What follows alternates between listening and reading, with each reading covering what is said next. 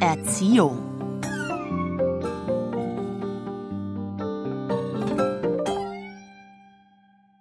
Papa, Ja, Kevin hat gesagt, sein Vater sagt, in der Schule gibt's nur noch Chaos. in eurer Schule. Stimmt das denn? Es fallen immer mehr Stunden aus und oft kommt keine Vertretung. Warum weiß ich denn davon nichts? Weil Mama dreimal versucht hat, es dir zu erzählen und immer musstest du telefonieren oder mailen. Ähm, Kevins Vater sagt, überall wird gespart und in der Schule gibt's nur noch mächtigern Lehrer. möchte gern Lehrer. Ja, Ah, na, wahrscheinlich meint er die Lehrer, die keine richtige Ausbildung als Pädagogen haben, sondern als Quereinsteiger Lehrer geworden sind. findest du die auch blöd? Die Quereinsteigerlehrer? Ja, Ganz und gar nicht. Ein bisschen frischer Wind in der Schule kann überhaupt nicht schaden. Lehrer mit Lebenserfahrung, die sich nicht stur an ihre pädagogischen Lehrsätze halten. wie Herr Schulz, Herr Schulz, wer ist das? unser neuer Ethiklehrer. Der war erst Taxifahrer und Schriftsteller und Kellner. Ah ja? Klingt interessant. Er hat gesagt, wir können ihn Nick nennen und du zu ihm sagen. Hm, das ist ja wirklich ziemlich unkonventionell. Herr Schulz, äh, Nick hat gesagt, Pädagogik ist scheiße. Echt?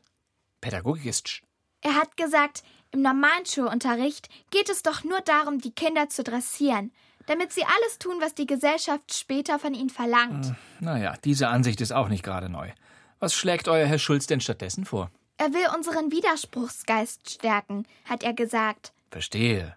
Und wie macht er das? Wir müssen uns darin üben, bei jeder sich bietenden Gelegenheit. Zum Beispiel zu Hause. Wir sollen fordern, dass in der Familie alles ausdiskutiert wird. Die Familie ist ein Diskussionsforum, sagt Herr Schulz. Da ist kein Platz für Hier. Hiera. Hierarchien. Ja, es soll keine Hier Hierarchien geben, sondern Meinungen, die aufeinandertreffen. Unterschiedliche Standpunkte. Und die müssen ausdiskutiert werden, bis man einen Ko Kon. Bis es einen Konsens gibt. Ja, genau. Das ist ja sehr radikal von eurem Herrn Schulz. Es gibt nämlich sehr wohl das Recht und auch die Pflicht der Eltern, die Kinder zu erziehen, bis sie volljährig sind. Da kann euer Herr Schulz noch so viel erzählen. Herr Schulz, Nick hat gesagt, das ist ein Gesetz. Was ist ein Gesetz? Na, die Kinderrechte. Zum Beispiel das Recht auf Gewaltfreiheit.